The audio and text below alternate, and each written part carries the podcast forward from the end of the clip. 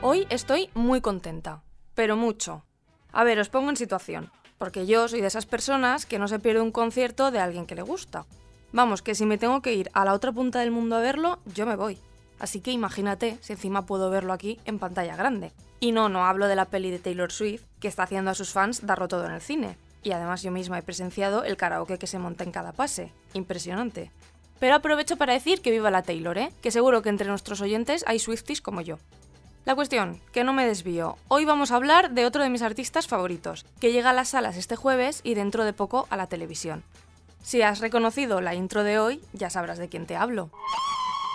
Soy Tamara Villena y quiero darte buenas noticias. Así que si necesitas un día sin sobresaltos, este es tu lugar seguro. Los buenos días, un podcast diario para ponerte de buen humor. Hoy tenemos dos en uno porque nuestra persona extraordinaria protagoniza también el Notición del Día. Hablo de Zetangana, que ahora se lanza al mundo del cine, y podrá gustarte más o menos, pero está claro que no deja a nadie indiferente. El madrileño, como se hace llamar él y su último álbum, se ha convertido en uno de los grandes artistas de su generación, y vamos, eso no me lo discute nadie. Ya os digo yo, que lo adoro, la verdad, no me escondo, así que todo lo que vais a escuchar a continuación está dicho desde el fandom. ¿A quién no le va a gustar? Pues eso, es que a quién no le va a gustar, vamos. Además de por su música, Pucho o Puchito, como también conocemos a Antón Álvarez, es un mastermind de la polémica, tanto que ha sabido convertirla casi en su sello personal y la usa a su antojo para promocionarse. Ahora vamos a conocer un poco más de él y de su carrera en el documental Esta ambición desmedida, que llega este jueves a las salas de cine y en el que desgrana su última gira, la de este 2022. Y vamos, es que eso es un super notición, lo mires por donde lo mires. Con la música ya lo he intentado y no quiero, es que no es lo mío, ¿sabes? porque yo soy un creador, no soy un intérprete. Si por algo destaca Tangana es porque nunca sabes por dónde te va a salir. Y eso se nota en el docu, donde deja caer que le gustaría volver a sus raíces raperas y hasta dejar la música. Pero como eso sería una desgracia y yo he venido a traerte buenas noticias, vamos a hacer un repasito por las claves para entender el tanganismo, como yo llamo al fenómeno que se ha marcado Puchito. ¿Por qué? Pues porque, como él mismo dice en sus canciones y en el nombre de su gira, sin cantar ni afinar, se ha coronado. Vamos a ver cómo en un resumen para Dummies de su carrera. Va, que sales del podcast hecho un experto. Empezamos en 2006, sus inicios, cuando se hacía llamar Crema y no llegaba ni a 10.000 reproducciones en YouTube. De hecho, que sepas que la C de su tangana es un guiño a aquel nombre. Muchos dicen que ahí estaba su esencia, un chaval del underground madrileño que grababa y editaba sus propios temas freestyle para subirlos a internet.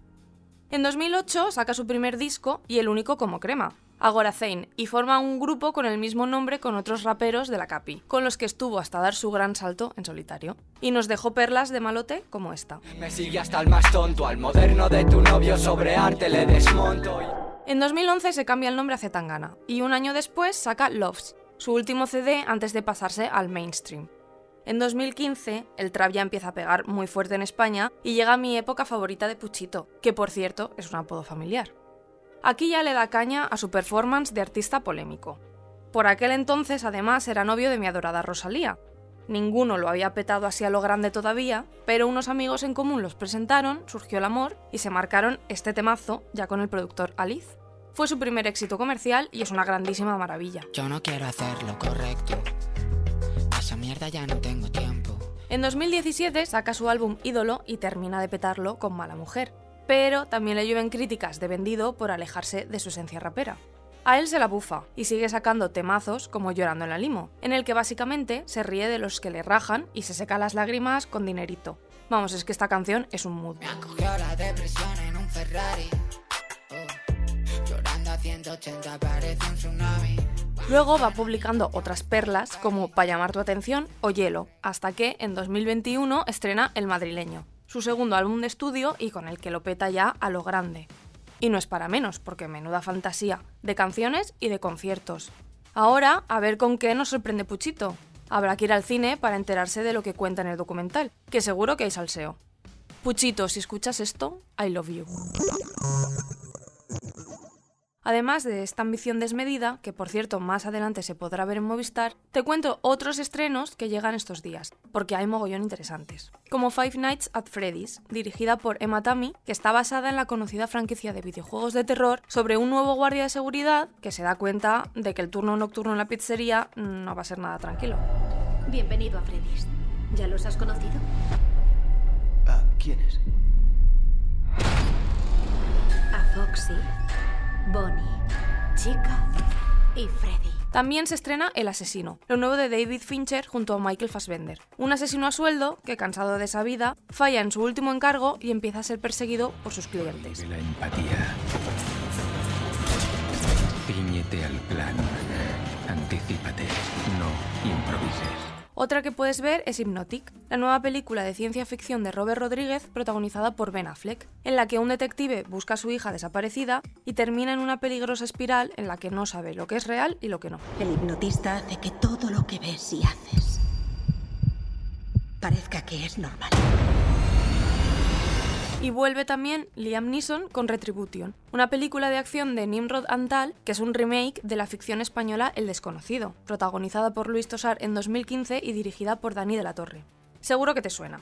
Un hombre tiene que seguir las órdenes de un extraño al teléfono para evitar que detone su coche lleno de explosivos. El dinero de tus inversores, 208 millones de euros. ¿Todo esto es por dinero? Vamos a jugar. Otras que aterrizan en las salas para sacarnos unas risas son Sabe a Kay, una comedia de David Trueba sobre el cómico Eugenio, y Mama Cruz, de Patricia Ortega, que da el protagonismo a la tercera edad con una divertida historia de madres y abuelas que quieren tomar las riendas de su vida. Anota, cariño, ¿tú tienes orgasmo? Mamá, se pregunta, ¿eh? Luego tenemos a Limañas, dirigida y protagonizada por el actor de la que se avecina Jordi Sánchez, que cuenta con Carlos Areces y Loles León para dar vida a una familia en la que los hijos solo piensan en la herencia de su madre. ¿Qué pasa? ¿Qué quieres? No se mueve. ¿Qué?